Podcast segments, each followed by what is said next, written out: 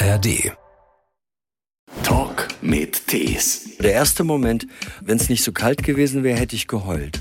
Aber es ging nicht, weil es war ja alles eingefroren.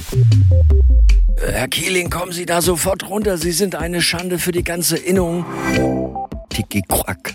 Das kommt also aus, tief aus dem Hals raus. Das kann, kannst du, diese Sprache kannst du nicht wie Französisch so im Mund bilden, weil es da oben viel zu kalt dafür ist. Ja? Solltest ihn vorher ansprechen und sagen, hey Löwe, ich bin's. Ich habe nichts Böses im Sinn und es wird nichts passieren. Aber wir sagen The Beast. Ein Podcast von SWR3. Mein Name ist Christian Thees und ja, mein Name ist Andreas Kieling, schon seit 63 Jahren. Früher hieß ich allerdings Andy und dann Andrew in Alaska und jetzt wieder Andreas. Andreas Kieling, seit 30 Jahren Tierfilmer. 31 Jahre. In, mhm. Mittlerweile sind es sogar 31. Ja, ja. ja. Siehst du, ich habe ich hab die Vorbereitung für dieses Interview habe ich, hab ich angefangen, da warst du noch 30. Donnerwetter, das ist in, halt SWR 3. Die bereiten sich ey, aus richtig gründlich vor. In drei neuen Filmen aus der Reihe Terra X blickst du zurück ein bisschen auf deine wirklich eindrücklichsten Erlebnisse mit Bären, mit Primaten und auch mit Elefanten. Ausnahmsweise äh, treffe ich dich aber in der Eifel gerade an, oder? Du bist ausnahmsweise mal bei der Familie. Äh, das sind nicht viele Wochen im Jahr. Wie viele kommen da durchschnittlich zusammen? Naja, das ist eine häufig gestellte Frage. Also ich bin in der Regel so acht Monate im Jahr weltweit unterwegs, meistens auf Dreh. Dreh heißt natürlich auch beobachten, auch recherchieren, äh, sich inspirieren lassen, neuen Menschen begegnen, über Mauern klettern, aufeinander zugehen, Hände geben, miteinander reden, Freundschaften schließen und und und und äh, ja und die restlichen vier Monate, Monate bin ich dann eigentlich überwiegend ja schon in der Eifel. Also musst dir vorstellen so ein kleines Bergdorf hier in der Hocheifel, äh, SWR Dreiland übrigens. Äh, ja. Ich kam äh, ich kam am am 9. April 1900, äh, jetzt muss ich überlegen, 82 in die Eifel. Es war ein Karfreitag und es schneite mit meinem alten Käfer. Oben ein alter verrosteter Dachgepäckträger drauf, da waren meine Bücherkisten. Auf dem Beifahrersitz saß mein Uhu.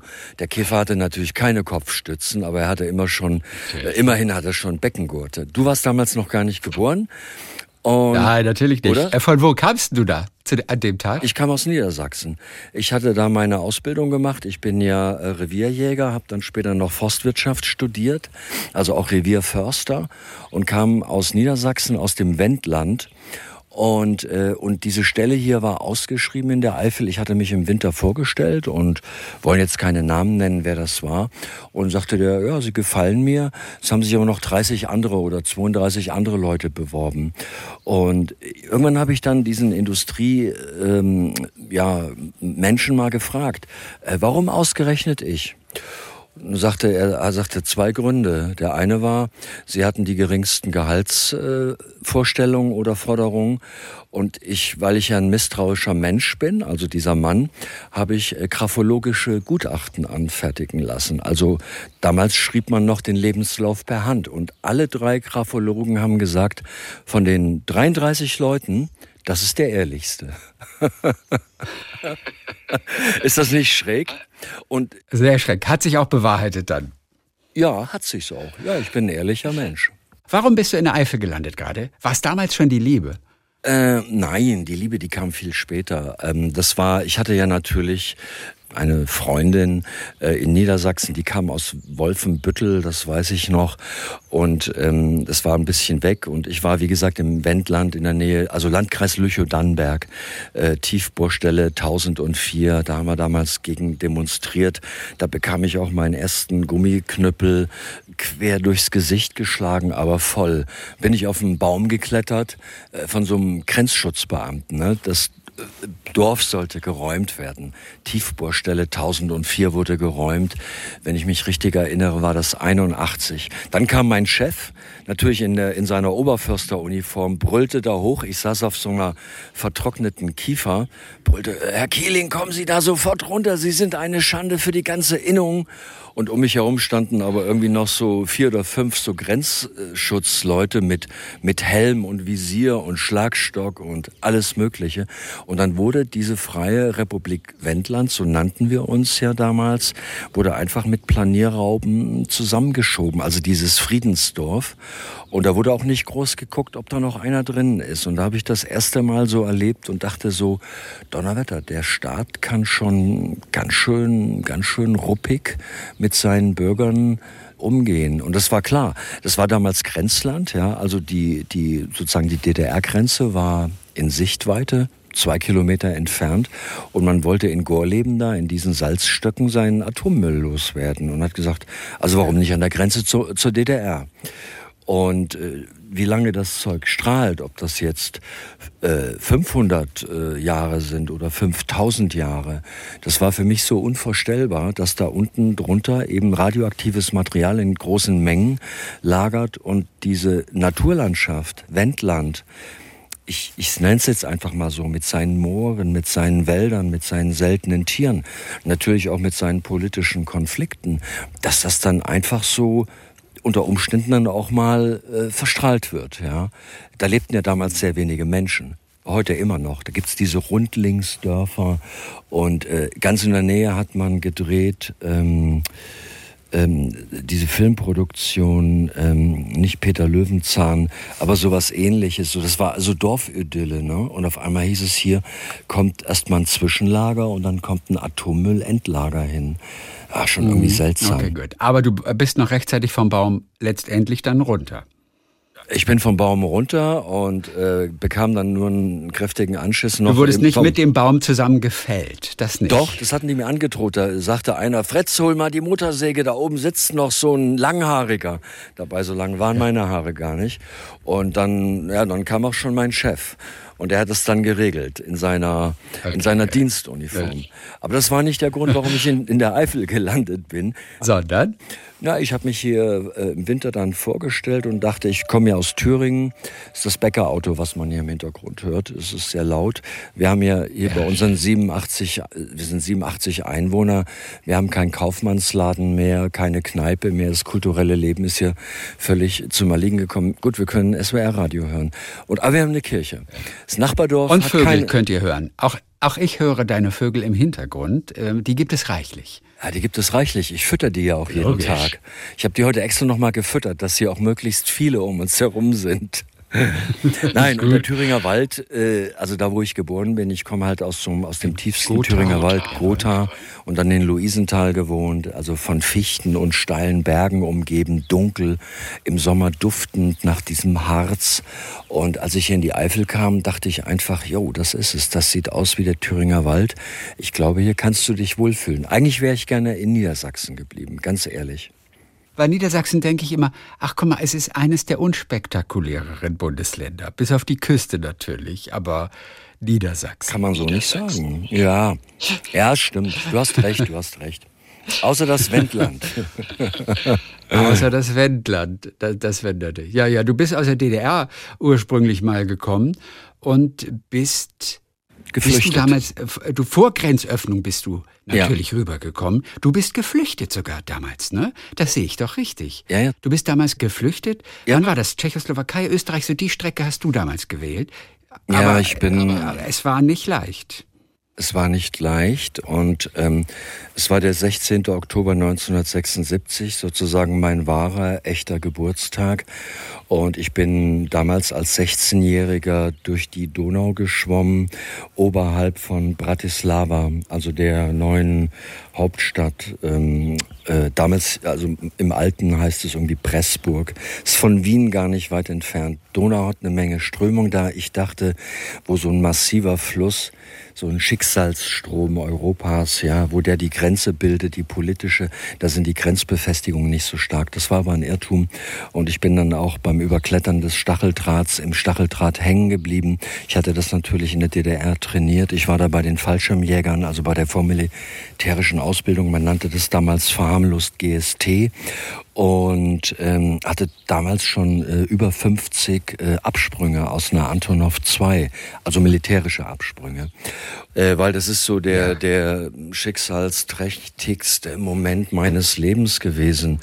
Und ich habe dann mehrere Tage halt die, die Grenze äh, über beobachtet vom Berg aus, hat ein Fernglas mit Tarnauszug, Tarnanzug an, also militärische Tarnkleidung. Ich will das jetzt nicht überstrapazieren. Jedenfalls das Ende der Geschichte ist, dass ich dann ähm, nachts, in der Nacht 16. zum 17. Oktober, dann geflüchtet bin, habe diese Grenzanlagen überklettert.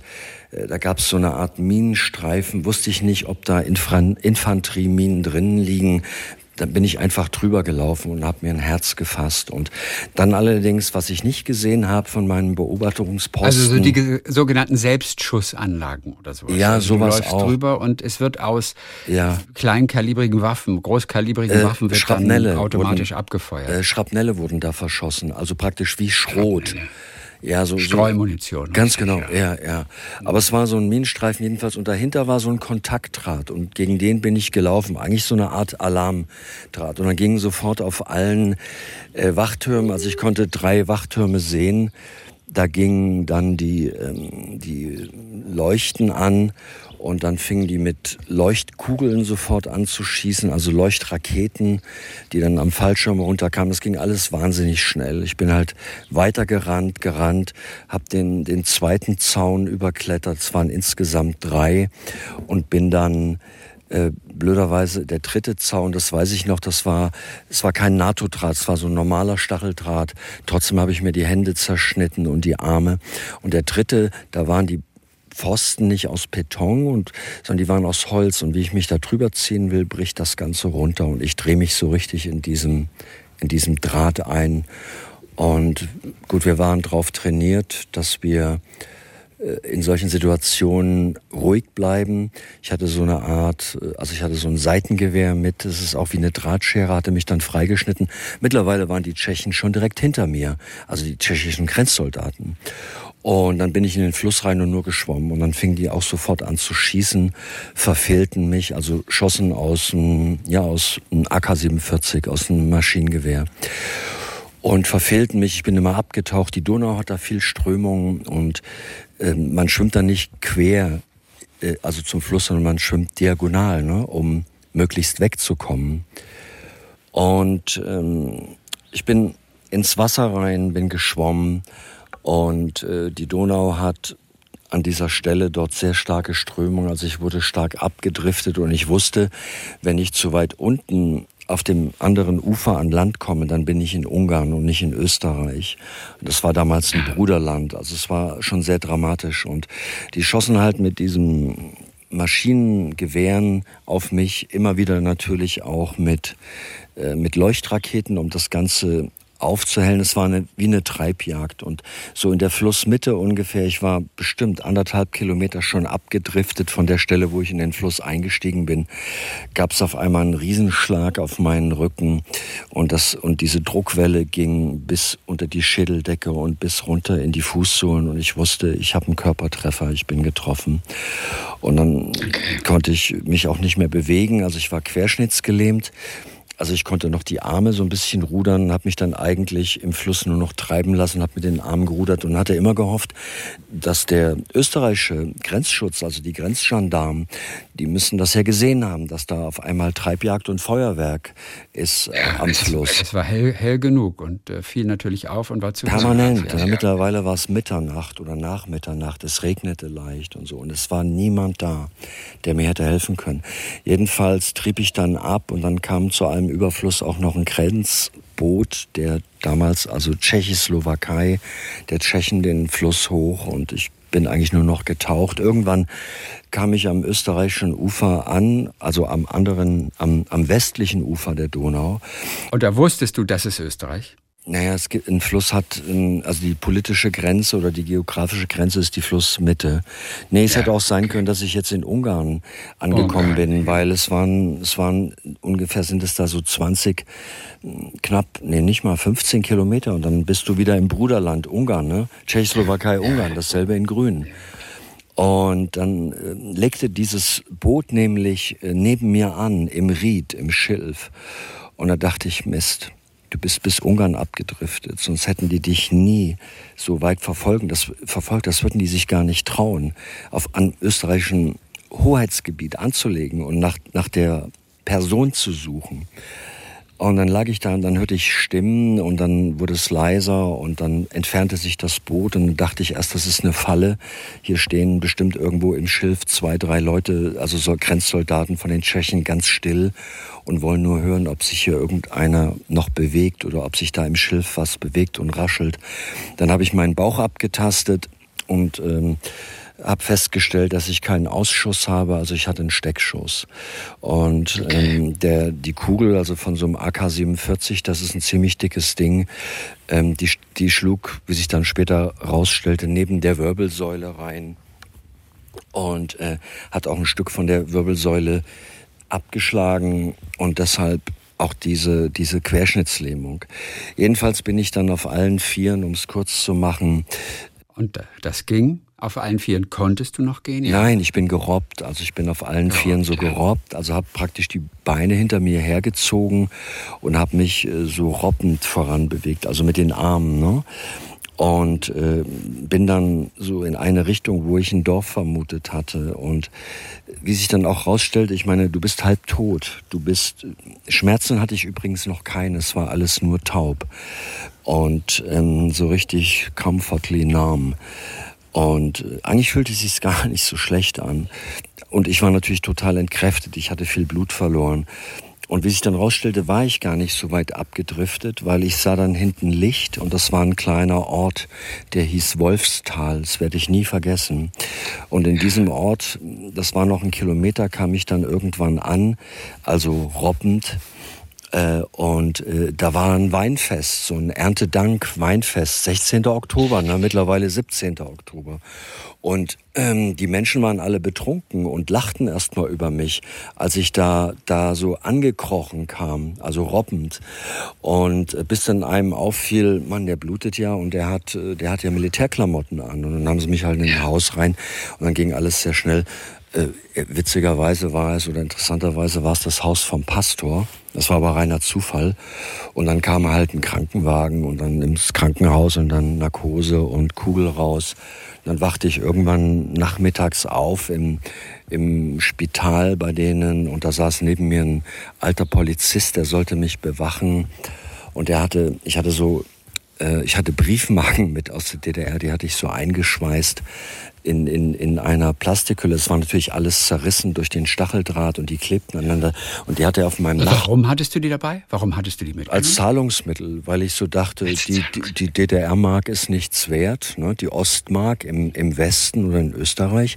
Und ich dachte, das wäre so ein kleines Stadtkapital, weil ich habe jahrelang Briefmarken gesammelt, so Sätze. Und die waren auch äh, das wusste ich, in der BRD, wie man das damals noch nannte, sehr beliebt und wurden ganz gut bezahlt. Jedenfalls waren, äh, war das ganze Bett voll mit diesen zusammengeklebten Briefmarken, weil die waren natürlich voll, hat sich mit Wasser vollgesogen und dann sagte sagte ich als Erste, der sagte irgendwie, Junge, Junge, du machst Sachen. Und dann das Erste, was, was ich ihn fragte, war, äh, schicken Sie mich zurück? Also praktisch wieder in, in den Warschauer Pakt in den Osten. Dann sagte er in so einem Burgenländisch, na, hier bist fra. Das habe ich erst gar mhm, nicht verstanden, aber hier, nein, hier bist du frei. Ja, und dann ging es weiter so in meinem Leben. Der auf mich geschossen hat, der war vielleicht nur drei Jahre älter als ich, ne?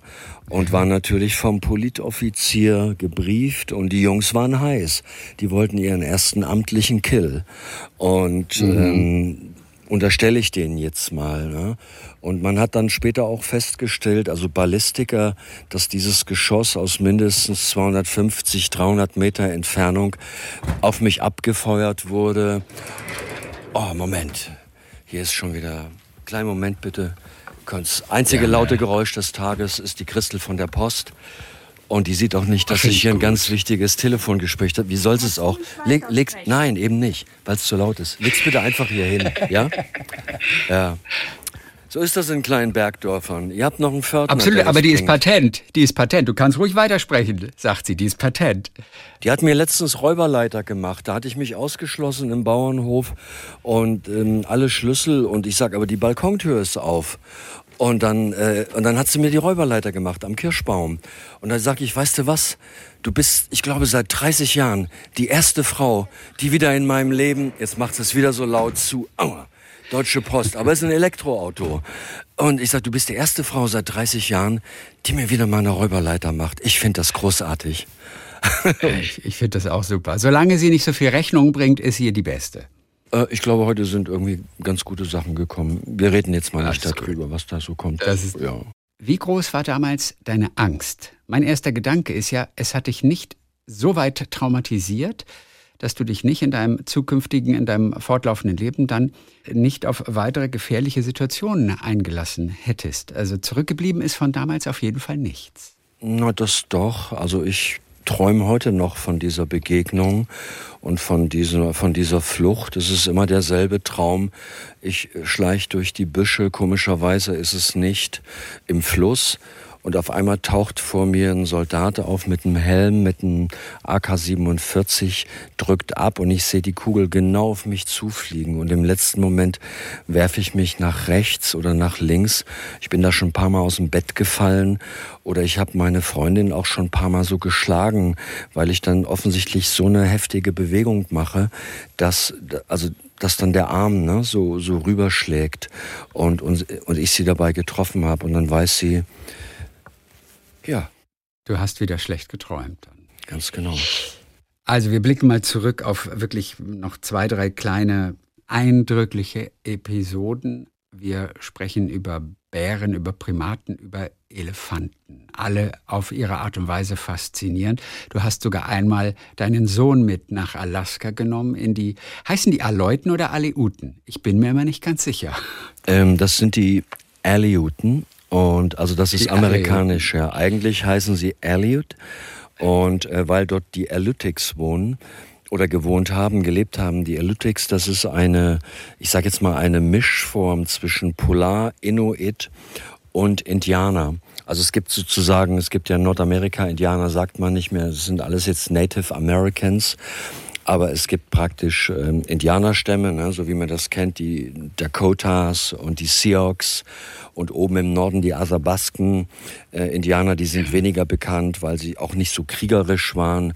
Die hatten da oben überhaupt keine Zeit, Kriege zu führen. Da ging es ums pure Überleben. Und äh, die Inuit wiederum, also wo man früher Eskimo sagt, äh, da gibt es Inuit, Inupiaks und eben diese Yupik. Ich äh, spreche ganz gut Inupiaq weil ich lange mit denen zusammengelebt habe. Ich habe ja immerhin sechs ähm, Filme über Eisbären gemacht. Da kannte mich auch noch keiner, weil das rein. Und das reicht tatsächlich, um eine Sprache zu erlernen.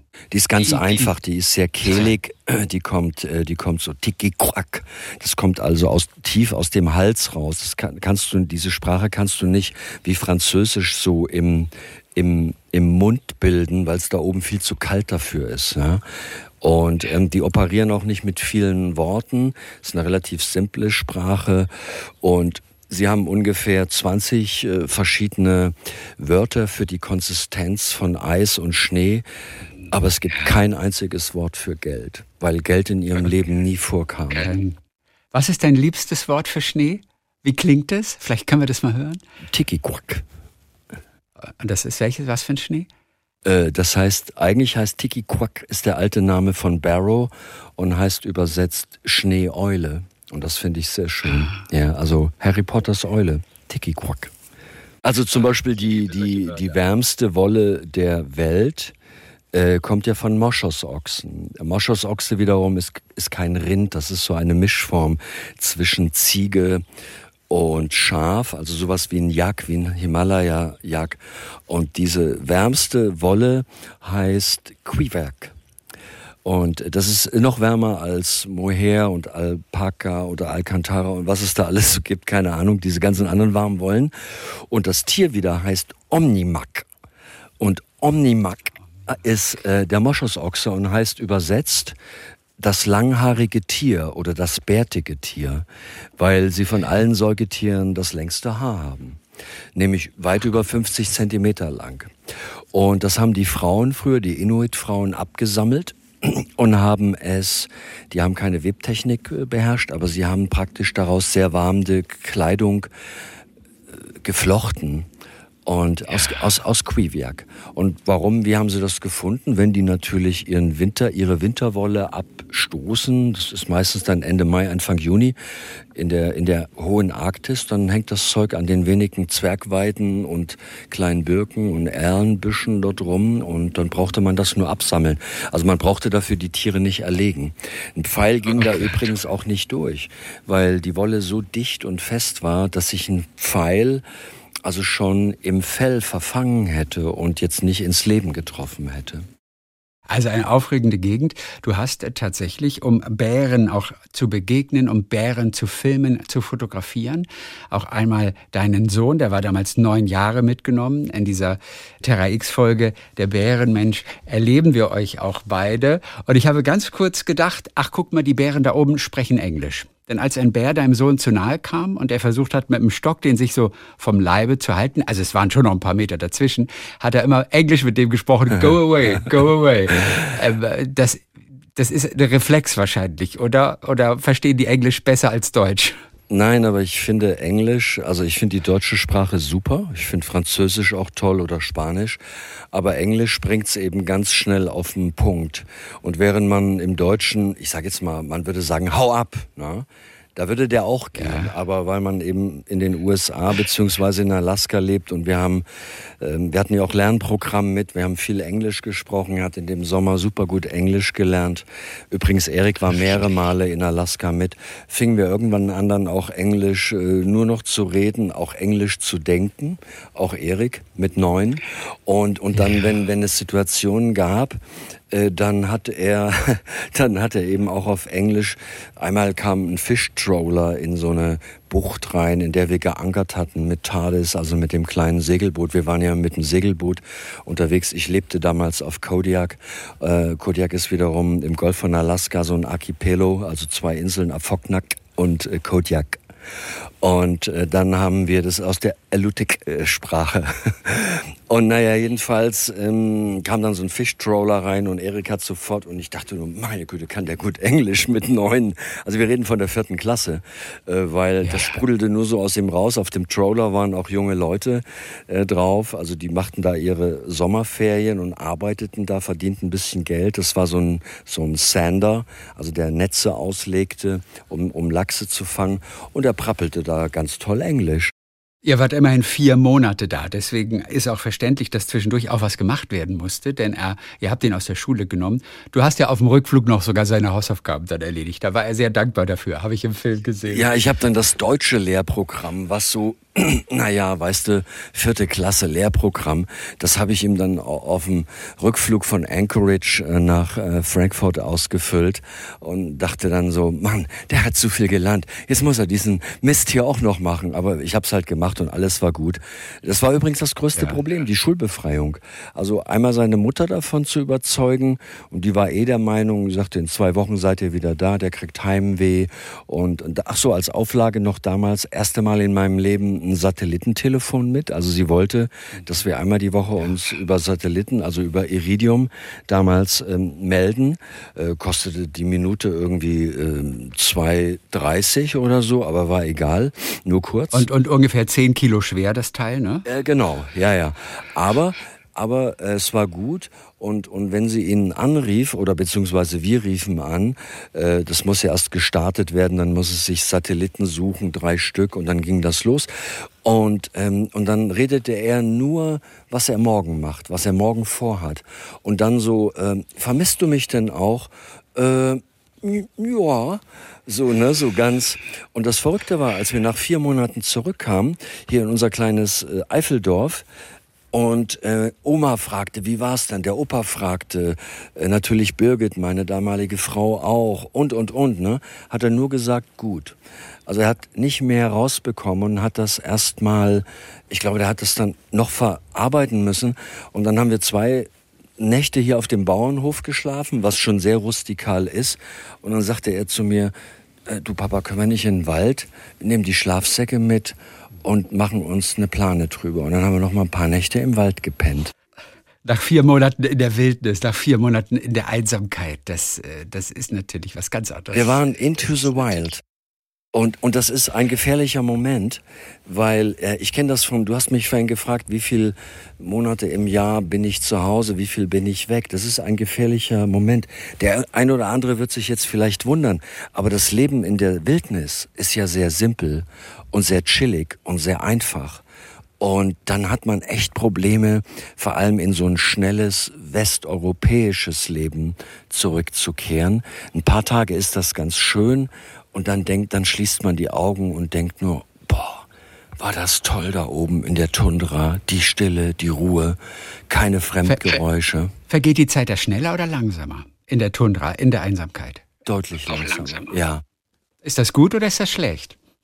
Äh, für mich selber war es, glaube ich, immer gut, weil ich habe auch viel über mich selber gelernt, was ich wirklich will, was mich glücklich macht und ähm, was mir wichtig ist im Leben. Aber man darf eins nicht vergessen, wenn du so lange auf Expeditionen bist, irgendwo in der Welt und du hast eben immer nicht Kontakt nach draußen, man stellt sich dann schon die Frage, wie geht's der Familie zu Hause? Was passiert hier? Gut, was soll in so einem kleinen Eifeldorf passieren, ne? Aber die Frage ist einfach da. Ist da einer krank? Natürlich ist da keiner krank. Und wenn einer krank ist, dann wird er zum Arzt geschickt oder geht mit Mutti zum Arzt. Aber, und das führte dann bei mir manchmal dazu, dass ich mich extrem einsam fühlte und äh, das wird jetzt vielleicht den einen oder anderen verwundern, wenn, wenn es dann noch regnete, eine Woche lang oder schneite und du sitzt in deinem kleinen Zelt, dann hast du richtig äh, Depris, also du wirst Depri, du hast leichte Depressionen. Und ähm, weil du weißt, um dich herum, 300, 400 Kilometer ist kein Mensch. Und falls da einer ist, dann weiß er nicht von dir und du nicht von ihm. Und dann, weißt du, was mir früher geholfen hat in solchen Situationen, ich habe als Junge viel gelesen, alle Bücher von Jack London, ja, Wolfsblut, Ruf der Wildnis, Abenteuer eines Tramps, Der Seewolf, Alaska Story, Martin Eden, Die eiserne Ferse, alle, die meisten drei oder viermal. Und in solchen Situationen dachte ich immer, das, was du damals mit glühenden Augen unter der Bettdecke als neun- oder zehnjähriger gelesen hast, das ist jetzt Realität. Also du beißt die Zähne zusammen, klemm die Eier ein und zieh das Ding auch durch. Und das hat mich eigentlich auch zu dem gemacht, der ich heute bin. Ein Tierfilmer. Ich schicke ganz oft Kollegen nach Hause, ne? Also meistens sind wir ja nur zu dritt und sag, hey, alles gut, äh, wir haben die, die, die, die Pflicht ist gemacht, jetzt kommt die Kür. Ich glaube, da kriege ich noch tolle Einstellungen vom Eisbär, vom Grizzly, vom Wüstenelefant, vom Berggorilla, vom großen Panda. Also alles, was äh, da, was da jetzt so mit vom, vom Elefanten im, im Kongo-Becken. Und dann bleibe ich alleine da mit meiner Filmkamera. Und ich muss mich ja nicht selber bezahlen. Und äh, die Kameras gehören mir auch. Und also die sind immer gut gewartet und so weiter. Aber und, und dann passieren eben auch oft, weil man sich dann wirklich eingelebt und eingefühlt hat in dieses Leben, ja, das geht ja auch nicht so schnell. Du kannst nicht von, von der Eifel in den, ins Kongo-Becken fliegen und erwarten, dass du jetzt schon auf einmal, das mache ich nochmal, weil hier kam gerade der Kurier, der von äh, UPS. Äh, ich finde das schön, dass wir dein Eifelleben auch noch mitbekommen. Okay, dann, das ist das total schön. Ich, ich, ja auch. Du musst dich nicht für jeden Paketboten entschuldigen gleich. Okay. Es ist herrlich, es dass kommt ja auch nur einer. Wir wollen nur wissen, was ist im Paket jetzt. drin. Äh, also wer glaubt, dass man aus Westeuropa kommt, egal ob man in München, Hamburg oder Berlin lebt oder eben in Hümmel, der Eifel, und, und glaubt, ja, und glaubt, dass man innerhalb von, von zwei Wochen sich, wie man auf Neudeutsch heute sagen würde, im Kongo eingegroovt hat, ja, und, und sozusagen den Urwald versteht, die Sprache der Wildnis, die Tiere, die Bayakas. Die Bayakas sind diese, früher sagte man Pygmäen, die da leben, also die indigeren Völker. Und äh, der irrt sich da musst du zwei Monate bleiben. So, das heißt, der Sender, ähm, in dem Falle eben das ZDF Terra X, die bezahlen vielleicht drei Wochen Dreh.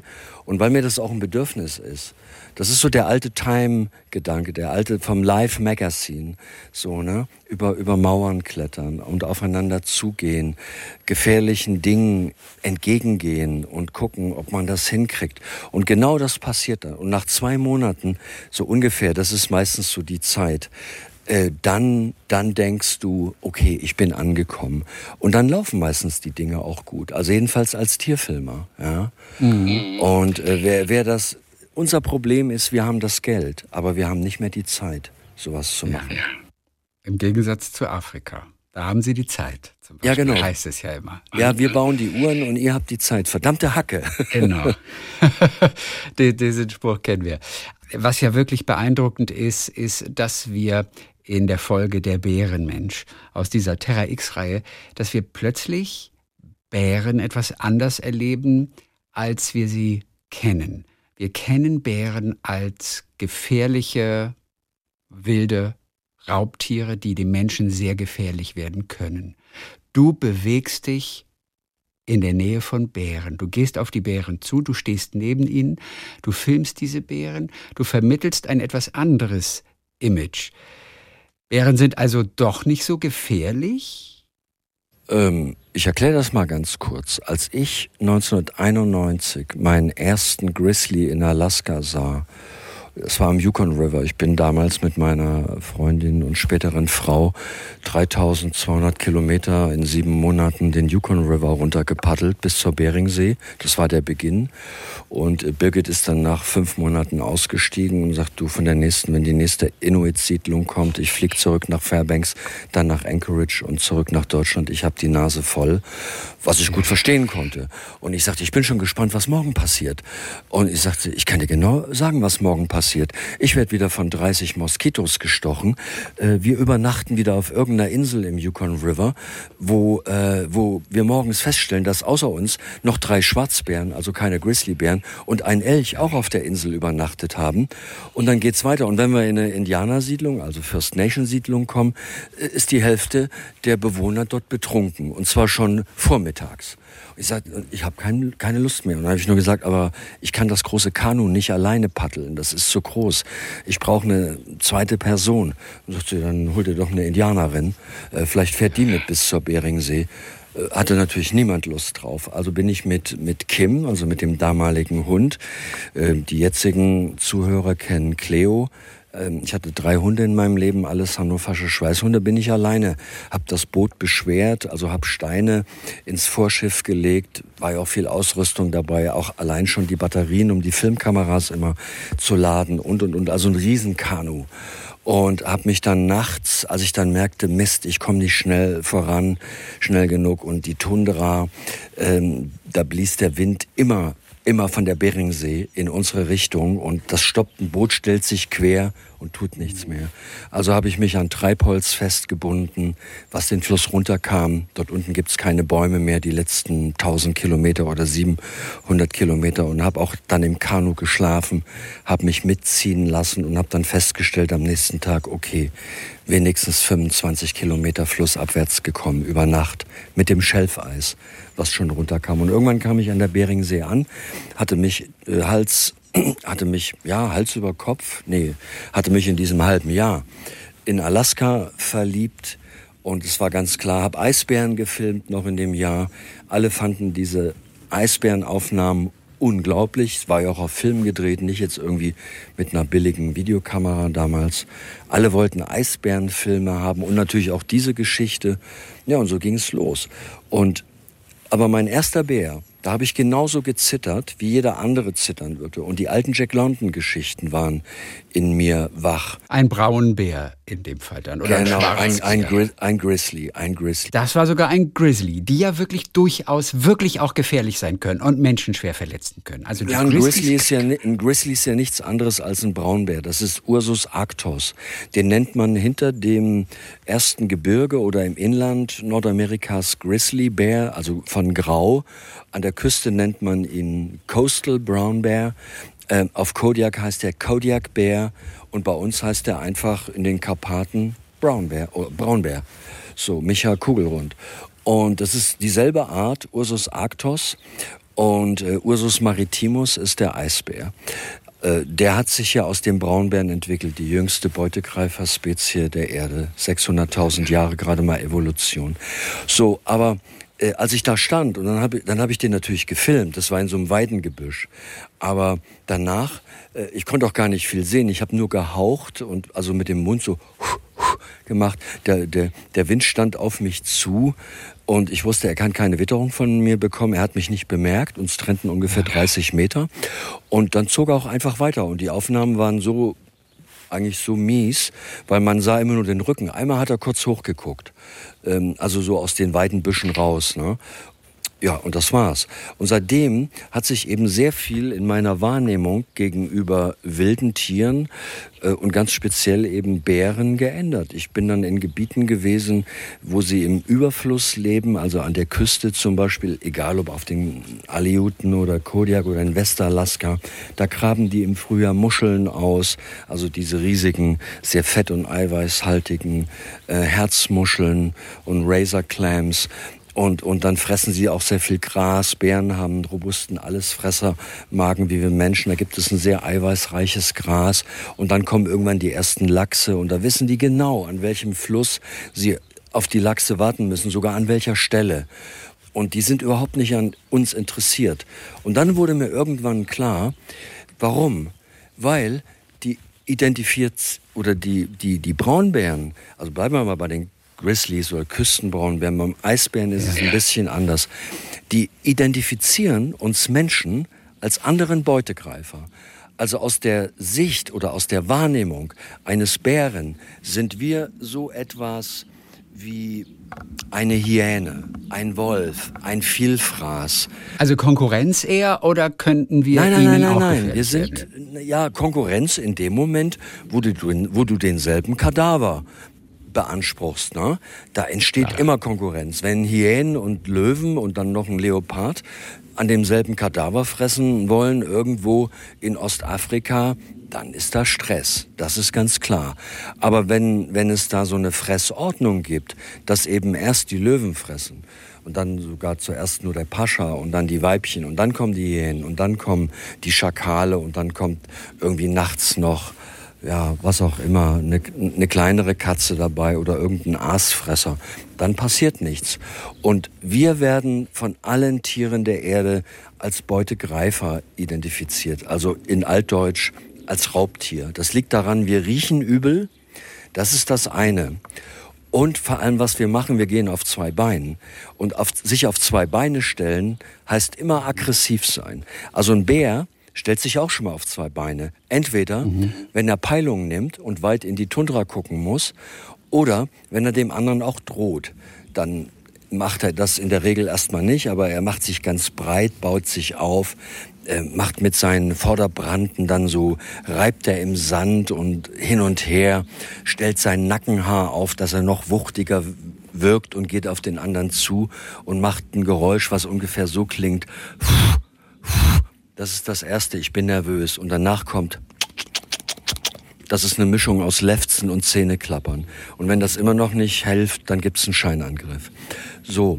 Und wir Menschen, unser menschliches Skelett ist dafür gemacht, ungefähr 15 Kilometer am Tag zu gehen. Schaffen die wenigsten. Aufrecht. Und wir sind ja auch mal wie die Schimpansen gegangen.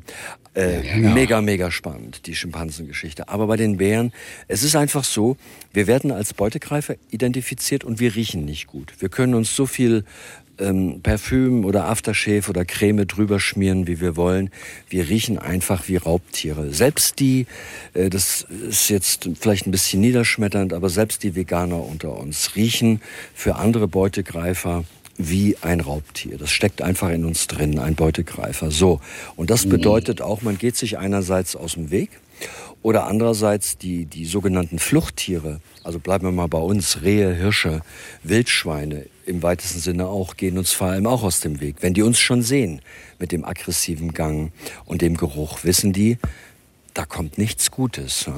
Und in Alaska oder in Nordkanada ist es eben einfach so, dass viele Tiere ja vorher noch nie einen Menschen gesehen haben. Und sich, das fiel mir da auch auf. Die kamen einfach auf mich zu, nahmen mal kurz Witterung und zogen weiter.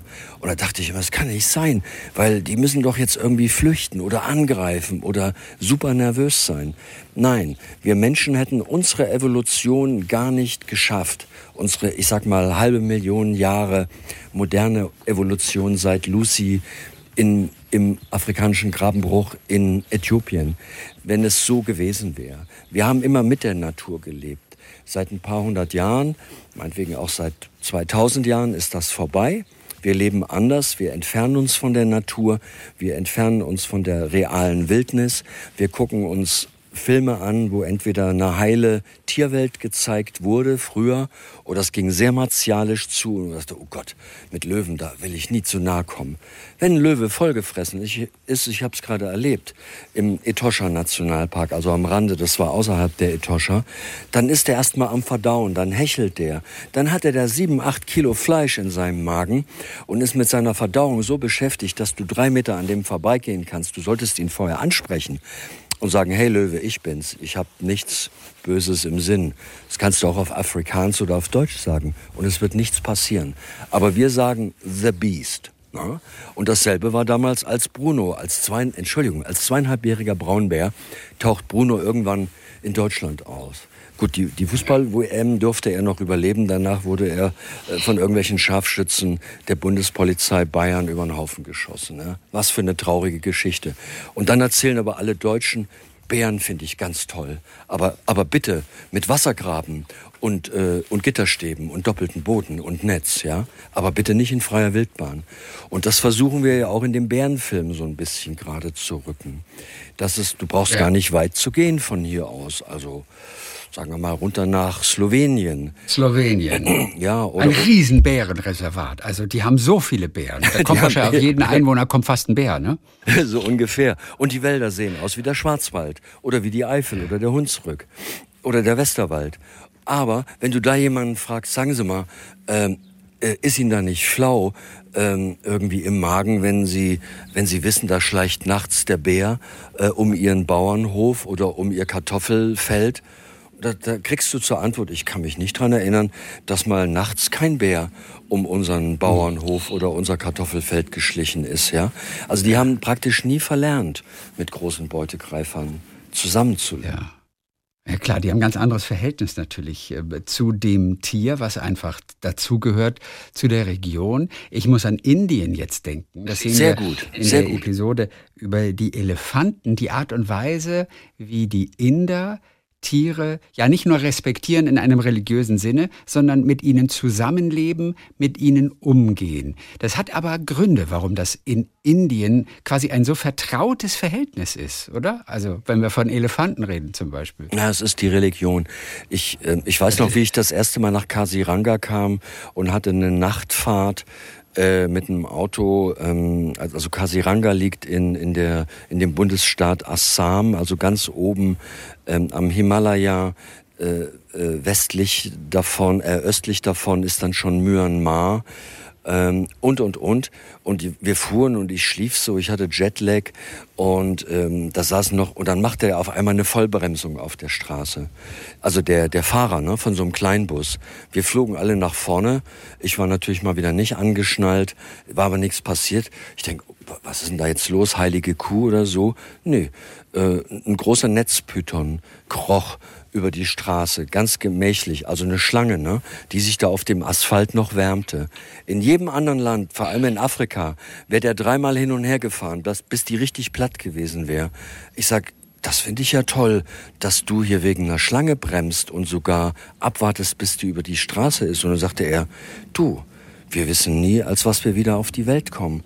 Vielleicht ist das meine Großmutter oder ich komme als Schlange äh, auf die Welt. Deshalb wir respektieren die Tiere, sie gehören dazu. Das ist eben Hinduismus. Und das unterscheidet eben diese Welt von anderen Welten und auch von anderen Religionen.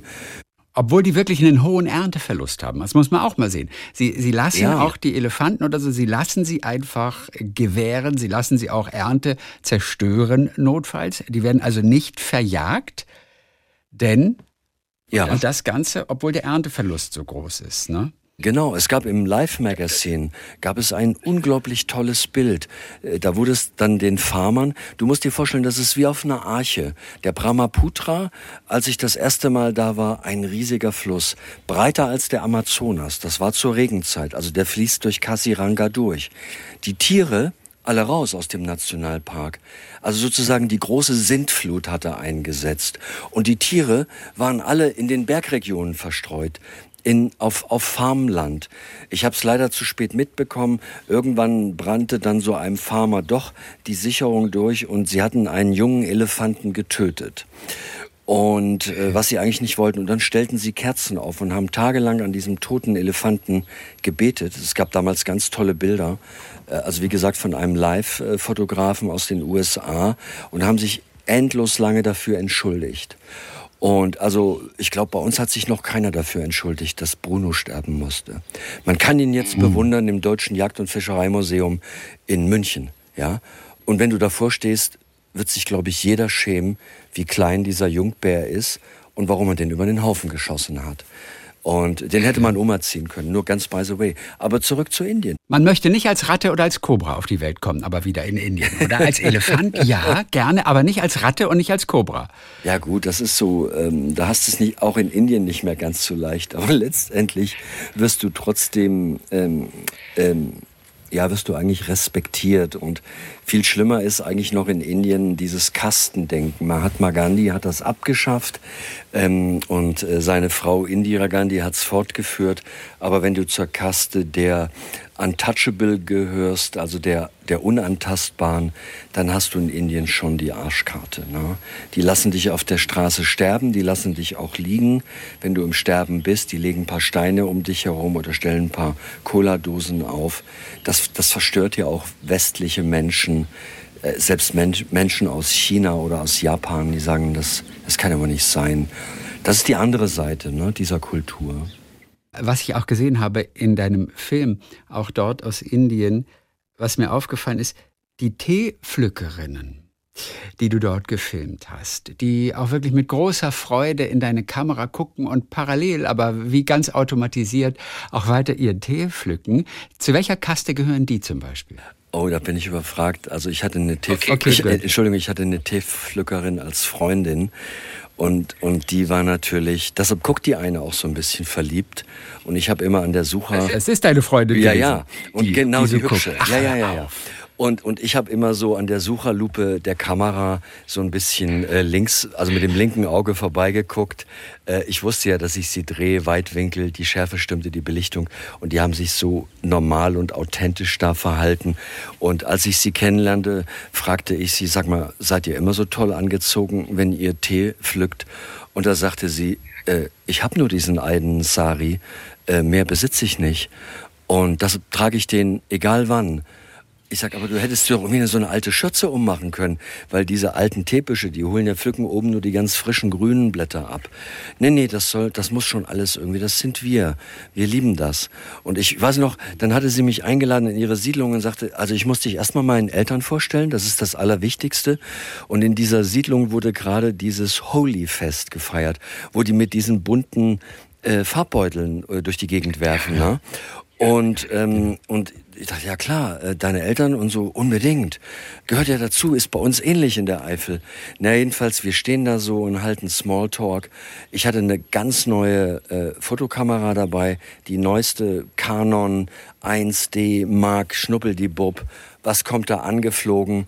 Ein pinkfarbener Farbbeutel mit diesem billigen Pulver trifft voll meinen Kopf, das ganze Pulver auf die Kamera runter, auf das Objektiv und ich denk nur, nein, das ist jetzt nicht wahr, ne?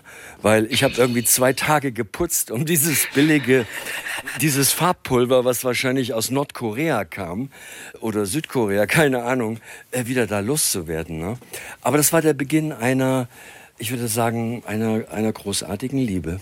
Ja, das war's. Ach, wie schön. Weißt du, wie es dir heute geht? Äh, ja, natürlich weiß ich, wie es dir heute geht. Ja. Ach, wie schön. Was macht die heute? Also ja, kann man ja sagen. Ich sage ja keinen Namen. Ähm, die hat dann einen Inder geheiratet, einen sehr ordentlichen jungen Mann, ähm, auch sehr, sehr sympathisch und der hat auch nichts dagegen, dass wir schon mal vorher was miteinander hatten. Und äh, sie hat drei Kinder, die ist immer noch rank und schlank, hat immer noch diesen Smile und ist einfach eine tolle Frau, ja.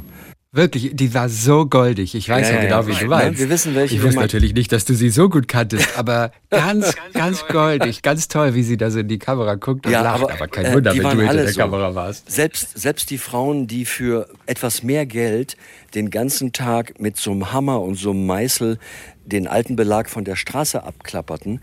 Die Straße ging nach Mustang hoch. Und Mustang war gerade im Begriff, sich so ein bisschen zu öffnen.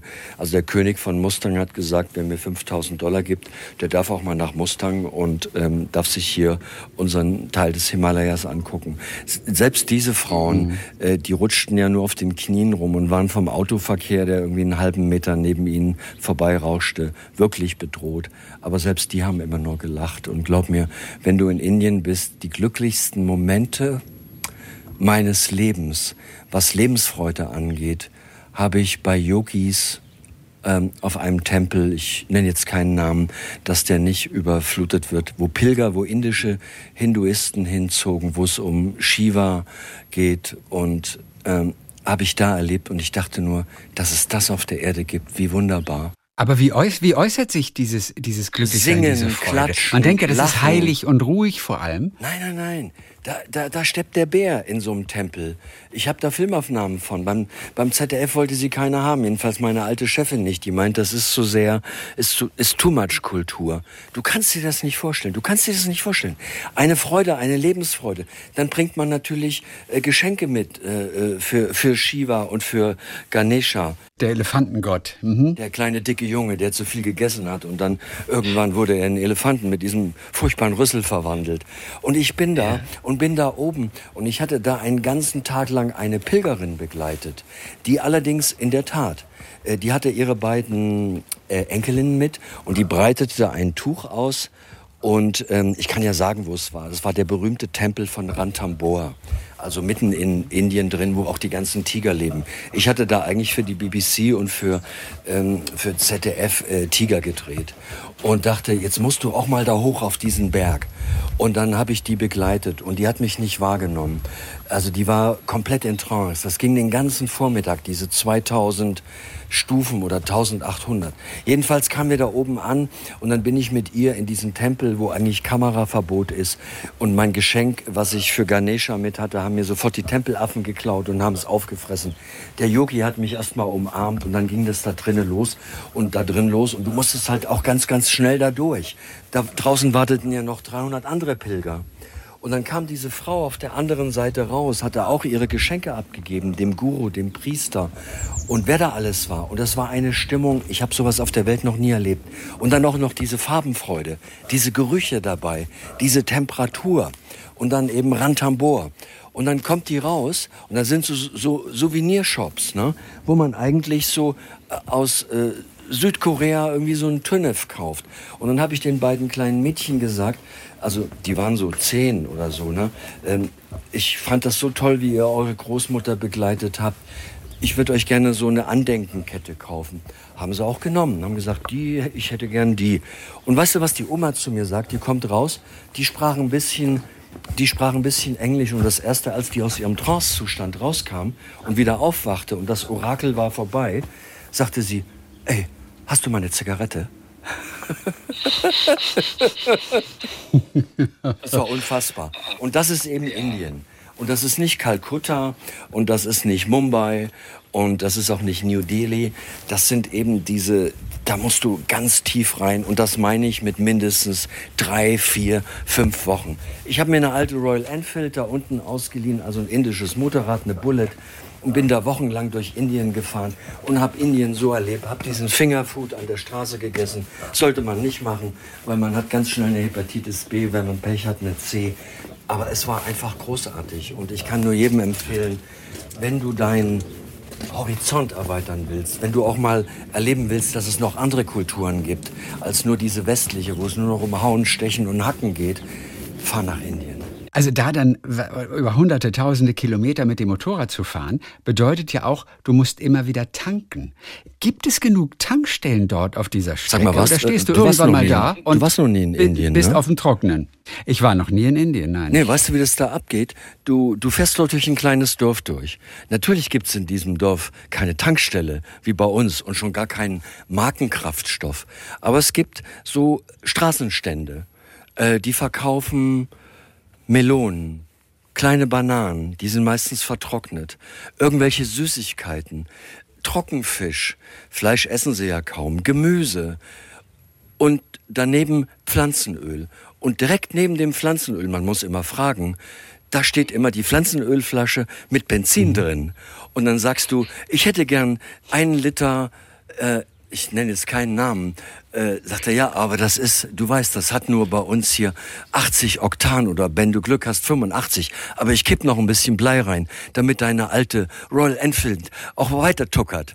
Ja, und dann kickst du das Ding an und tatsächlich, weil der Motor so gering verdichtet ist, also 500 Kubik, 24 PS, die zieht kein Hering vom Teller. Aber für Indien genau das Richtige. Fährst du mit dieser Mischung aus Salatöl und indischem Benzin bis zum nächsten Dorf und dann tankst du wieder und hast gleich noch ein ganz tolles Gespräch mit den Straßenhändlern. So funktioniert Indien. Und das habe ich mich auch vorhin gefragt, als du gesagt hast, ihr wart mit dem Kanu unterwegs. Hunderte Kilometer ist da im Prinzip nichts. Du hast aber natürlich die Kamera dabei und die Batterien, um die aufzuladen. Du musst doch irgendwann Batterien mal wieder aufladen. Wo machst du das? Denn das klang jetzt nicht so, als wäre da irgendwo eine Steckdose in der Nähe zu finden. Du redest jetzt vom Yukon River, ne? Ich rede vom Yukon River, genau. Das habe ich nämlich vorhin gedacht, als du erzählt hast von, von dir und Birgit, die dann aber irgendwann ausgestiegen ist. Ganz simpel. Du kommst in so einer, ich sage jetzt mal, First Nation Siedlung an. Athabaskan Indians. So, und da ist immer unten am, am, an der Shore, so hochwassersicher, ist immer ein Shop, wo sie ihre Bootsmotoren äh, reparieren. Weil die erste Frage ist immer, äh, sag mal, wieso habt ihr keinen Outboarder hinten dran? Seid ihr etwa die ganze Strecke gepaddelt? Und dann sagst du, ja, wir wollen Alaska ursprünglich und natürlich und ungefiltert erleben. Und dann erntest du bei First Nation nur Kopfschütteln und sagen, du, mein Freund, der hat noch so einen 7 PS, der würde super an dein, an dein Kanu hinten dran fitten. Und, und dann sagst du wieder, nein, nein, äh, wir paddeln, paddeln, paddeln. Ich muss die Natur spüren, die Geräusche hören. Die Strömung ist schnell genug. Wir haben noch drei Monate. Einem First Nation kann man mit sowas nicht imponieren. Sagst du demselben Mann aber, sagt er, sag mal, in Deutschland, ich habe gehört, ihr schmeißt da Autos auf den Müll, äh, die sind erst vier oder fünf Jahre alt, äh, weil da, da gab es irgendwie so Subventionen. Ich sage, ja, leider stimmt das. Und ihr habt auch kein Speedlimit. Und ich sage, nee, eigentlich nicht. Also unser Speedlimit Limit ist die Traffic, das bei uns immer voll ist auf den Autobahnen. Und the high price uh, on gas, also der hohe Preis für Benzin, für Fuel. Aber ansonsten fahren bei uns mindestens äh, 200.000 Familienväter jedes Wochenende mit ihrem Turbodiesel mit 180 oder 200 Sachen über die Autobahn. Und die, hinten sitzt die ganze Familie drin. Und dann sagt der Inuit oder der Indianer zu dir, sag mal, habt ihr alle einen Schatten? Das ist doch total gefährlich. Damit will ich nur sagen, diese Welt zwischen deren, wenn ich dem aber erzähle oder meine Freundin damals, äh, wir haben da wieder mit, äh, mit drei Schwarzbären auf so einer Insel und dann kam da noch eine Elchkuh mit einem Kalb, sagte, ja, ist doch völlig normal, wo sollen die denn auch hin? Na? Also, man misst ja. mit ganz unterschiedlichen Maßstäben. Und dann, wenn wir in so einer Siedlung ankamen, habe ich dann die Batterien zum Shop gebracht. Die haben immer ein Batterieladegerät und dann wurde die wieder aufgeladen. Ne? Und, und dann kam die wieder. Ich denke ja, das ist so viel Wildnis, da gibt es nicht immer einen Shop. Da gibt es auch nicht immer eine Stadt dann, wenn du sie brauchst. Ja, das denke ich. Ja, aber wir hatten Pilot Maps mit, also Pilot Charts. Und da sind alle Siedlungen genau eingezeichnet und auch Untiefen okay. und so weiter. Und da ich zwei große Autobatterien mit hatte im Kanu und ich ja damals noch auf Film gedreht habe und eine Filmkamera erstaunlich wenig Strom braucht. Also wir reden nicht von, was ich heute drehe. Heute drehe ja. ich 4K, 7K, 8K. Die Kamera hat einen Lüfter drin, um die ganzen Prozessoren runterzukühlen. Damals war ich froh, dass das Ding warm wurde, also die Kamera. Und da konnte ich mit einem Akku, konnte ich, ich sag mal, also einem großen Akku konnte ich mindestens zwei Tage drehen. Wenn ich den Akku am Körper getragen habe, wo es schön muschelig war, mit dem Kabel zur Kamera konnte ich drei Tage drehen. Dann habe ich ihn wieder aufgeladen an der, an der Autobatterie mit einem 12 Volt Ladegerät. Heute wäre das undenkbar, aber heute hat man halt auch andere Möglichkeiten. Ja. Natürlich. Andreas, in dieser neuen Terra X-Reihe mit den drei Filmen zu deinem 30-jährigen Jubiläum, da sehen wir dann auch, und das nochmal so abschließend, dass man auch manchmal lange wartet und am Ende vielleicht doch nicht das bekommt. Auch das passiert Tierfilmern. Ja, absolut. Auf der Suche nach den großen Pandas zum Beispiel. Ja. Wir sehen auch Situationen, die du selber bereust, bei denen du am Ende sagst, da habe ich zu viel riskiert. Du warst einmal von drei Elefanten im Prinzip umgeben. Mhm. Und dein Kameramann, der dich immer filmt, natürlich dabei, der hat dich natürlich gefilmt. Aber man kriegt schon ein kleines bisschen Angst natürlich, weil man denkt, jetzt müsste aber aufhören, jetzt müsste aber zurück ins Auto. Mhm. Aber in der Sekunde bist du quasi in einem Tunnel und warst dieser Gefahr dir nicht zu 100 Prozent bewusst. Mhm. Ne? Ich, das ist mein, ja, ich sag mal, das ist, war schon immer mein Problem. Ich, ähm, ich weiß, dass ich diese Situation, so wie sie sich da gerade darstellt, egal ob jetzt mit einem Grizzly oder mit, in dem Falle mit Wüstenelefanten oder oder was anderes. Meistens sind es schon oder mit Salzwasserkrokodilen in Australien oder mit Großkatzen, mit sibirischen Tigern. Das kommt dann in neuen Folgen. Wahrscheinlich dann nächstes Jahr zu Ostern. Ähm, ich, ich weiß, dass ich das nur einmal erleben darf. Und, äh, und ich bin dem Schicksal dafür so dankbar, dass ich es überhaupt erleben darf. Und in diesem Moment gibt es ja nur zwei Möglichkeiten. Du läufst weg oder du nutzt diese eine Chance in deinem Leben. Dasselbe war mit der Elefantengeburt. Fünf Minuten nach acht, morgens im Amboseli. Wir lagen im Gras und ich hatte diesen erfahrenen Guide dabei. Und ich wusste, und die Elefanten spielten verrückt. Die hatten uns mit. Die kamen bis auf drei Meter ran und die Leitkuh machte ein Riesentheater. Und wir wussten nicht, die Kuh, die gerade am Kalben war, das war eine Erstgebärende. Die war noch recht klein. Und wir wussten nicht, wie die Sache ausgeht. Aber der Guide blieb ruhig. Also ein Afro-Afrikaner. Äh, und mit ganz viel Elefantenerfahrung. Ich blieb ruhig und ich wusste, das Alter, das wirst du nie wieder filmen können. Aber hättet ihr es nicht auch aus dem Auto heraus Wie, äh, in etwas sicherer Entfernung filmen können? Der, der, der Defender stand irgendwie 120, 150 Meter entfernt. Jetzt wird der ein oder andere fragen. Moment mal, im Nationalpark darf man nicht aussteigen, aber das war halt ein Konzessionsgebiet, äh, was wiederum eine Lodge unter Konzession hatte und da auch eben Safaris zu Fuß anbot. Also ja.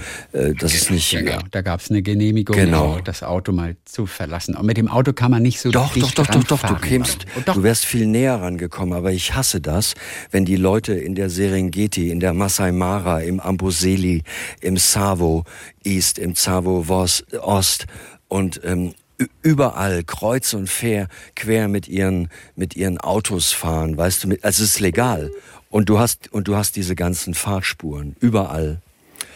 Und es sieht danach aus, wenn du da mit einer Drohne drüber fliegen würdest, würdest du sagen, das kann nicht wahr sein. Wie sieht das hier aus? Und dann, dann gehe ich lieber zu Fuß ganz, ganz zum Schluss einmal, es gibt natürlich auch beeindruckende Bilder äh, von den Eisbären im Norden Kanadas. Da ja. sind nicht mal die Eisbären das Gefährlichste. Es ist tatsächlich die Kälte, tagelanges Warten. Du bist ja wirklich eisern. Abbrechen scheint keine Option. Du hast Erfrierungen davongetragen, noch die du bis heute auch noch spürst. Was mich allerdings kurz wirklich geschockt hat, ist Schneeblindheit. Du hast mhm. sie erlebt. Was ist dir in dem Augenblick durch den Kopf gegangen? Hast du da noch das Gefühl gehabt, du würdest das überleben? Also man muss erst mal sagen, für diejenigen, die nicht wissen, was Schneeblindheit ist, äh, es ist so höllisch schmerzhaft. Dasselbe passiert, wenn man mit einem ähm, elektrischen Schweißgerät schweißt, also nicht autogen und, und schaut permanent in, in, diesen, in diesen Elektroblitz rein. Dann sind, sagt man, die Augen sind verblitzt. Deshalb hat man ja dieses äh, Gerät, also dieses, diese ganz dunkle Maske davor. Wenn man viel im Schnee arbeitet. Also die Helligkeit ist auch das Problem bei Sch genau. Schneeblindheit. Es ist die Helligkeit, Sonne und weißer Schnee, der reflektiert. Und, und das permanent das aufs Auge, ja. Und ja, wenn das passiert und äh, dann man trägt, man trägt natürlich schon auch eine, eine sehr starke Sonnenbrille.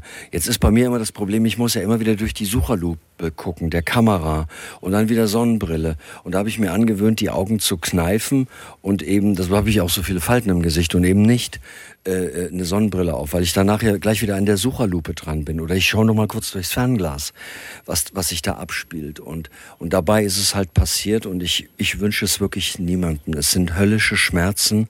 Es ist wie, es ist ein Gefühl, wie wenn einer mit einem Messer, mit einem kleinen spitzen Messer auf deinem Glaskörper, also sprich auf der Bindehaut rumbohrt, sich tiefer bohrt und du hältst es nicht aus. Es soll Menschen gegeben haben, die haben sich das Leben genommen, weil der Schmerz nicht zu ertragen ist. Und du hast was gemacht? Weitergearbeitet? Nein, nein, nein, ich war völlig, du, du musst ins Dunkle. Ich habe dann, ich hatte antibiotische ähm, Augentropfen dabei und habe dann die Augen dementsprechend bewässert, ganz starkes Schmerzmittel genommen und irgendwie zwei Stunden später geht's einem dann schon besser, aber diese zwei Stunden sind wirklich die Hölle. Und das Problem ist, dass das Auge, also speziell dann die Bindehaut, auch dadurch ähm, irreparabel äh, geschädigt wird. Also man hat dann so überempfindliche Augen, was Licht angeht und sollte dann eigentlich sein Leben lang noch eigentlich auch. Äh, es war so schlimm, dass ich nach drei Tagen, ich musste dann eine Au also Augenbinde tragen, also habe mir dann selber was gebastelt. Und wenn ich nach drei Tagen, nach drei Tagen, nachdem das passiert ist mit dieser Schneeblindheit, und habe dann ähm, in einem Zimmer, was völlig dunkel war, in ein Kerzenlicht geguckt, also in eine Kerze. Das hat geschmerzt. Das Auge war nicht in der Lage, mein Auge, speziell das rechte, das Licht äh, von dieser Kerze äh, zu ertragen. Es war zu hell, das muss man sich mal vorstellen. Auf beiden Augen waren beide Augen bei dir betroffen? Äh, das rechte war besonders betroffen, das linke war eigentlich okay. Auch okay. es ist auch jetzt, es äußert sich wenn dann immer wieder als, als zuerst rechts bei mir. Und ich wünsche es niemandem, wirklich niemandem. Und das Ganze dann bei, ja, wie kalt war es da? Minus 45 Grad. Ja. Was passiert bei minus 45 Grad mit deinem Equipment? Kabel, Elektrokabel brechen wie Glas. Ich trage dann in der Regel eine Gesichtsmaske, wo nur die Augen rausgucken und die Nasenöffnung und ein bisschen was für den Mund, alles vereist. In dem Moment, wo man eine Schutzbrille abnimmt, wenn man die trägt, gefriert dir die Augenflüssigkeit auf den Augen. Das sind ganz extreme Situationen, die auch nicht viele Kameraleute abkönnen. Und äh, man muss dazu allerdings auch sagen, die Luft ist sehr trocken, also die Luftfeuchtigkeit ist gegen Null, sonst würde man es auch nicht aushalten. Aber es war so kalt, dass sogar die Eisbären sich aus dem Wind raustreten. Und da gibt's ja diese berühmte Szene, wo in diesem, in diesem Blizzard auch noch dazu, bei dieser Temperatur, die Eisbärin dann ihre Jungen säugt und sich dann so aus dem Wind dreht. Eines der Jungen ist dann auch gestorben. Und äh, wir haben die dann am nächsten Tag getrackt. Die ließ sich einschneien, die Eisbärin, in dieser, Höhle, also in dieser Schneewehe ließ die sich dann einschneien. Äh, das war für mich keine Option. Und äh, das war einer der härtesten Drehs, die ich jemals hatte, also auch physisch so an die Grenze zu gehen. Kamera hat durchgehalten. Es war das erste Mal, dass ich eine HD-Kamera einsetzte, eine total robuste Full-HD-Kamera. Ich, ich habe die Akkus natürlich auch nicht an der Kamera gehabt, sondern die habe ich am Körper getragen. Aber mir knackten ständig die, die Stromkabel durch. Und die Aufnahmen waren natürlich sensationell. Da hat sich alles gelohnt. Also in diesen drei Filmen, die es jetzt zu sehen gibt, da sehen wir auch das Ergebnis in der ZDF-Mediathek auch jetzt schon zu sehen. Und da sehen wir eben das Ergebnis, warum du am Ende tatsächlich sagst, es hat sich gelohnt. Ein einziger Tag hat quasi auch genau. für alles bezahlt, was du ausgegeben hast, über Wochen hinweg. Es waren diese Aufnahmen von Eisbären, die dann doch aus einer Höhle rausgekommen sind mhm. und du hast mehrere Tage dort gewartet. Ja. Beschreib nur kurz diesen einen Augenblick, wie plötzlich die Eisbärin sich zeigt und du es fast nicht glauben kannst, dass es jetzt wirklich so weit ist, da kommt diese Eisbärenfamilie, von der dir jemand gesagt hatte, die sind da in einer Höhle. Du wusstest es ja selber nicht. Du musstest jemand anders vertrauen, der sagte, die sind da drin, die kommen irgendwann raus. Und dieser Augenblick, als es passiert, wie hast du den in Erinnerung? Das zum Schluss. Äh, ja, es war, ehrlich gesagt, war es die Wirklichkeit ist nicht immer die Wahrheit. Äh, es war so, dass ich in meinem Blind, also in meinem Versteck saß und war total eingefroren. Meine Kerntemperatur waren vielleicht noch 34 Grad und ich hatte nicht bemerkt, dass der Wind gedreht hatte. Da war es aber nicht so kalt, aber ich konnte nichts mehr machen, ich konnte mich nicht mehr bewegen. Und in dem Moment gucke ich hoch und sehe, dass vor mir, ungefähr so 30 Meter vor mir in der Eisbärenhülle, das hatte mir, wie gesagt, ein Polar-Inuit gesagt, die sind da drin. Und wir, wir haben die immer wieder getrackt, die sind noch nicht raus. Und in dem Moment kommt was Schwarzes durch den Schnee nach oben. Und ich sehe das und ich sehe, das ist die Nase der Eisbärin, die sich da gerade durch den Schnee bohrt. Und dann hat, hatte aber der Wind gedreht, dann hat sie Witterung von mir bekommen und ist wieder in der Höhle verschwunden. Und dann hat es nochmal zwei Tage gedauert und dann musste sie auch los, weil sie eben für ihre Jungen einfach, sie brauchte Milch. Sie hatte keine Milch mehr. Also sie leben ja mehrere Monate von ihren körpereigenen Reserven, die sie sich angefressen haben. Und sie musste einfach los und dann kam sie eben einfach raus, hat sich da rausgebuddelt und ist mit ihren Jungen losgezogen. Und diesen Moment natürlich dann so zu kriegen. Aber der erste Moment, da habe ich, wenn es nicht so kalt gewesen wäre, hätte ich geheult. Aber es ging nicht, weil es war ja alles eingefroren. Und äh, weil ich dachte, du hast es versemmelt, du hast deine Chance gehabt, du hast versemmelt. Die kommt jetzt nachts raus und geht nachts mit ihren Jungen los zum Meer, zum offenen Schelfeis und du kriegst es nicht. Ja, und dann hatte ich doch noch Glück. Wir bekommen auch sehr viel mit von den Bedingungen, unter denen Andreas Kieling als Tierfilmer gearbeitet hat, während der letzten 30 Jahre in diesen drei neuen Filmen, die es jetzt in der ZDF-Mediathek zu sehen gibt, aus der Reihe Terra X. Dann sagen wir ganz herzlichen Dank für heute. Glückwunsch zum 30-jährigen Jubiläum. Ja, und danke, äh, ja, dann komm auf jeden Fall wieder heil von der nächsten Expedition zurück. Du bist quasi auf dem Sprung wieder. Wohin? Äh, ich bin auf dem Sprung nach Namibia, aber diesmal eigentlich in einer anderen Mission. Mission. Ähm, also ich filme auch wieder Wüstenelefanten, denen geht's nämlich ganz schlecht. Es werden immer weniger.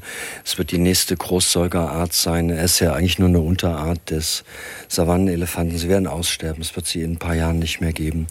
Und äh, ich mache da oben ein Brunnenbohrprojekt, also eine Tiefenbohrung. Es geht nur um Wasser im Nordwesten Namibias im sogenannten Kaoke-Feld, also da, wo die Himbas wohnen oder leben und wo die letzten Wüstenelefanten ihre Fährte ziehen. Ja, und wo du von einer Mamba gebissen wurdest. Ja, aber das ist eine ganz lange Geschichte, die müssen wir das ist eine lange erzählen. Geschichte. Die erzählen wir beim nächsten Mal. Unser Gespräch ja, war so toll. Äh, ich würde jetzt mal sagen, ich habe ja auch ein bisschen Medizin studiert. Äh, ich würde sagen, ich habe jetzt keine Herzrhythmusstörungen mehr. Also jedenfalls fühlt sich so an. Danke, Christian, für das Gespräch. Ich hatte heute Morgen noch, Ja, wie gut war, ist das denn? Ich war beim ja. Kardiologen, du weißt, und ähm, ich hatte ja. noch leichte, leichte Herzrhythmusstörungen von diesem ähm, äh, Neurotoxin von der Mamba. Also sie hat mich nicht komplett mit beiden Zähnen so gebissen, sonst würden wir beide gar nicht mehr sprechen können. Und jetzt ist aber, also gerade geht's meinem Herzen sehr gut. Danke. Dann lässt du dir solche Gespräche mit mir des Öfteren mal verschreiben von deinem Arzt. Wobei mich der Satz ein bisschen irritiert hat, den du mir im Vorgespräch gesagt hast. Naja, von der Mamba gebissen zu werden, eigentlich ein schöner Tod. Ja, ist es auch. Aber warum? Naja, das Gefühl ist so, ich weiß nicht, ob du schon mal eine größere OP hattest. Ich hatte schon zwei. Und man bekommt ja vor der eigentlichen äh, Sedierung ähm, oder Narkose, bekommt man so eine leichte äh, Vornarkose. Und man befindet sich in so einem Dämmerzustand, wo man sagt, eigentlich, man hört noch alles, man sieht auch noch so ein bisschen was.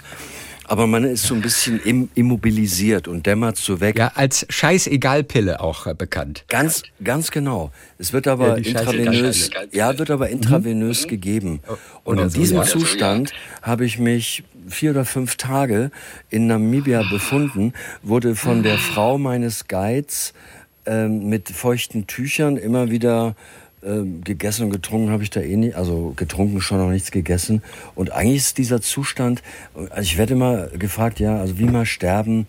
Und also nicht diese ganzen blöden Macho-Sprüche, sondern äh, vielleicht mal so in 20 Jahren, also so eine hochgiftige Brillenkobra, Mamba oder eine Seeschlange ist ein geiler Tod. Merkst nicht viel. Ja, ist gut. Aber lass dir noch ein bisschen Zeit, ne? Lass dir noch ein bisschen Zeit. Andreas Kieling, einer unserer bekanntesten Tierfilmer, feiert 30-Jähriges und in der ZDF-Mediathek jetzt also wirklich drei ganz neue Folgen zu sehen. Mit einem schönen Rückblick auf einige der wirklich aufregendsten und beeindruckendsten Momente in der Terra X-Reihe.